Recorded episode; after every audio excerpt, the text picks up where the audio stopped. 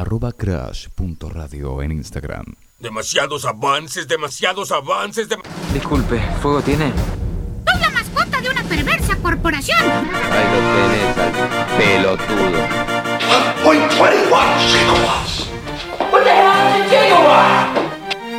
I am not in danger, Skylar. I am the danger.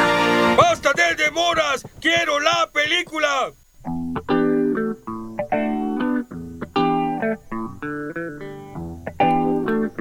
1838 en todo el país. Y tenemos que presentar una nueva columna. eh, como cada miércoles vamos a tratar de ir presentando a los columnistas. En algún momento vamos a dejar de presentar columnistas y vamos a tratar de, tener más, más columnas de cada uno de ellos. Pero en esta oportunidad eh, tenemos a Juan Cruz Martínez que nos va a hablar de un tema que venimos ya eh, haciendo como si fuese un pilar en este programa que es el cine, eh, cine y series. Hoy vamos a hablar de qué, Juan. Primero te doy la bienvenida. Hola, bienvenido a Crash. Buenas, Bienvenido. ¿cómo Acá no te compliques. Gracias.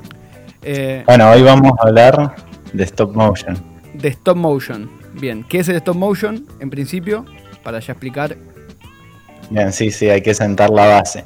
Bueno, el, el stop motion es una técnica de cine, de animación, eh, en la que se usan muñequitos, generalmente son de plastilina, y se le saca foto por foto, en las que se, se va después poniendo las imágenes en secuencia y se da la, la ilusión de movimiento, ¿no? Perfecto, sí. La, la ilusión para.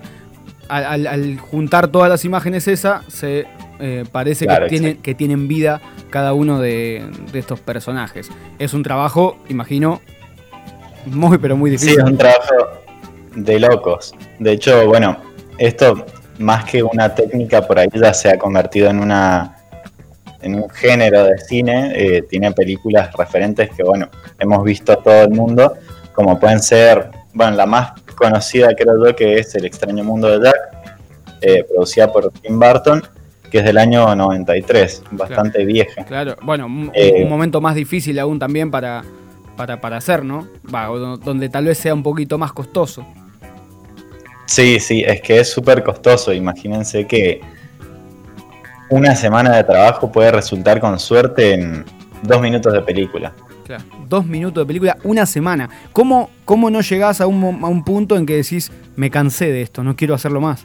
Porque si dos minutos de película, una película que dure una hora y media, con suerte, Y sí, generalmente las películas, bueno, las películas de animación en general tardan un montón de años en producirse, pero más las de stop motion. De hecho, la, la técnica da para, bueno, una infinidad de historias, una infinidad de posibilidades, pero creo que no se hace tanto por eso, justamente, porque es súper costoso. sí, sí, me imagino. Pero bueno, ¿algunos ejemplos o algunos, trajiste algunos ejemplos o qué nos vas a contar a- acerca bien de esto de, o, o la- un poco la historia también de- del stop motion? ¿A quién se le ocurrió? Y bueno, empezó en el año 1000, tengo el machete acá, 1898, con un corto que se llamaba Humpty Dumpty Circus. Eh, nada, y esa película, ese corto se perdió, o sea, todas las copias, no existe ninguna copia actual, no se, no se sabe cómo es. me está jodiendo. Pero sí, ya, ya está hace más de 100 años, más de 120 años, de hecho. Pero no hay, no hay nada para ver, no hay, no hay nada para ver, no se, eh, todo se perdió. Lo único que encontré yo, por lo menos, son un par de imágenes, pero así como más del set Sí, que se había armado y no tanto de, de la historia ni nada. Igual probablemente, como todo, haya sido muy de prueba, ¿no? no, pero no te puedo creer, no te puedo creer. Uh, eh, todo el trabajo que te lleva, año 1898. 1898, imagínense Ah, el no, laburo. Claro, hace 123 años, es un disparate. Eh, y bueno, un laburo que, claro, si en el 19 en 1993 era un laburo importante y muy arduo, lo es hoy también, por muchas películas.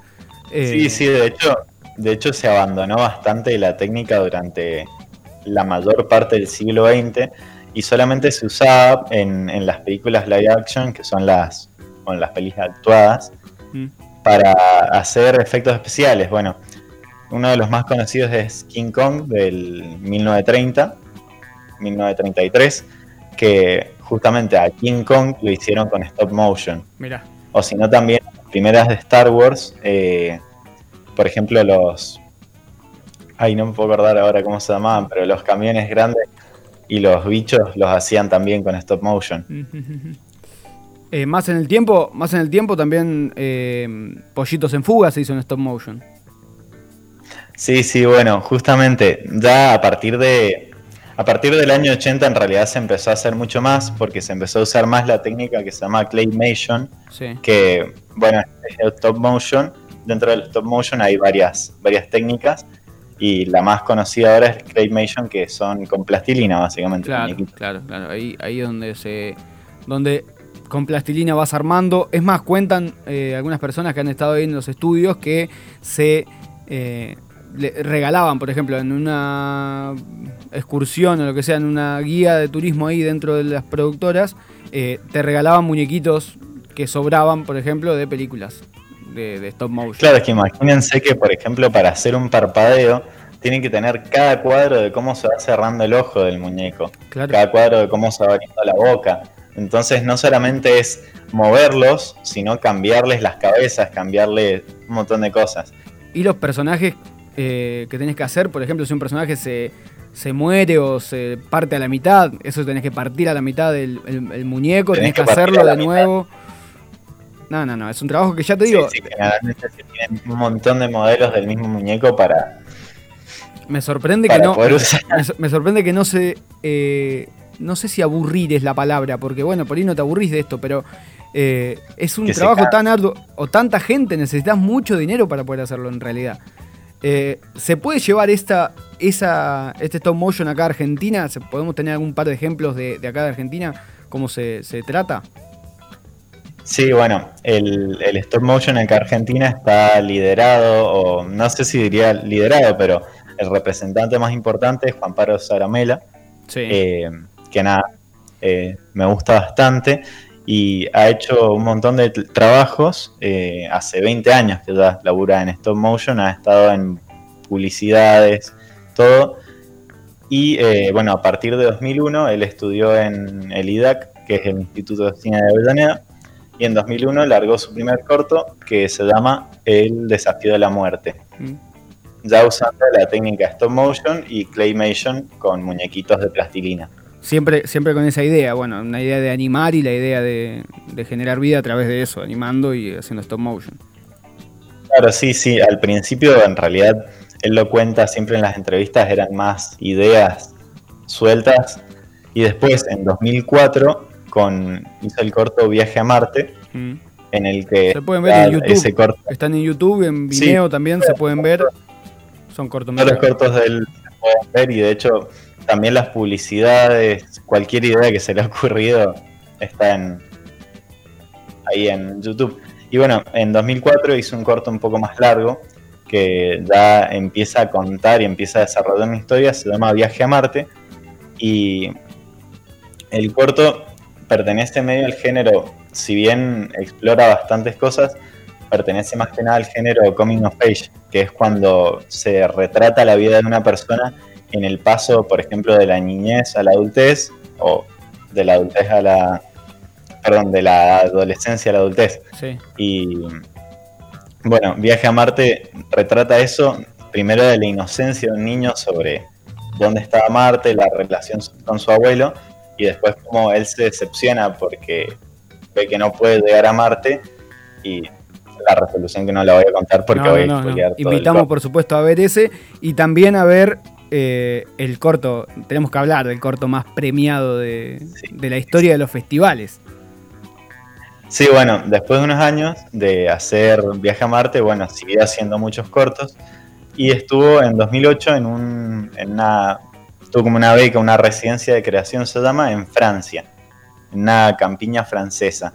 Sí. Y tuvo, bueno, son becas de creación que van animadores o van creadores y tienen que hacer una idea. Te dan así, uno o dos meses, vos haces una idea. Para crear. Y claro, para crear.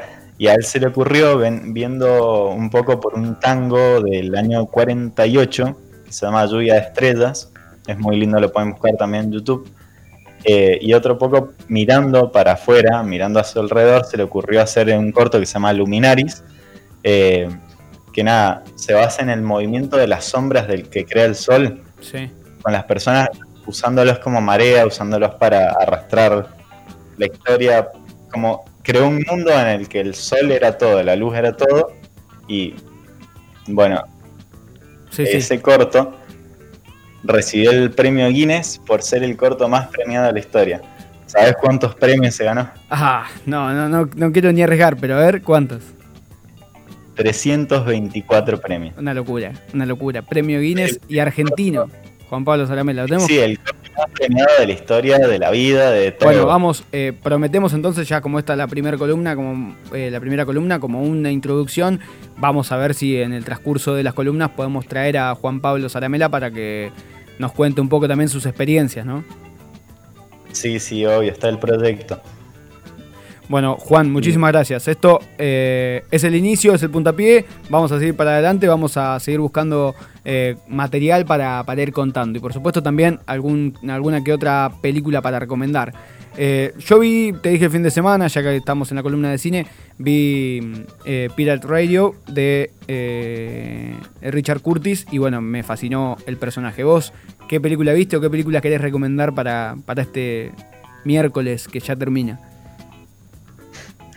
Y bueno, no, quería hablar un poco sobre en stop motion la, la primera peli que yo vi, el primer contacto que tuve, Sí. eh, que fue eh, las pelis de Wallace y Gromit. No sé si las viste. ¿De quién, perdón? No escuché bien. Wallace y Gromit se llaman. No. Son pelis de niños Sí. y nada, me marcó bastante porque es la primera vez que vi eso, stop motion, me llamó bastante la atención y me acuerdo que tenía el DVD en mi casa, tenía 10 años y la veía siempre. Bien, bien, perfecto. Entonces eh, lo, lo vamos a buscar y vamos a que invitamos a, por supuesto, a que todos lo busquen. Gracias, Juan, por la comunicación y esperamos tenerte en alguna otra semana, algún otro miércoles, contando alguna eh, que otra curiosidad sobre el cine y las series.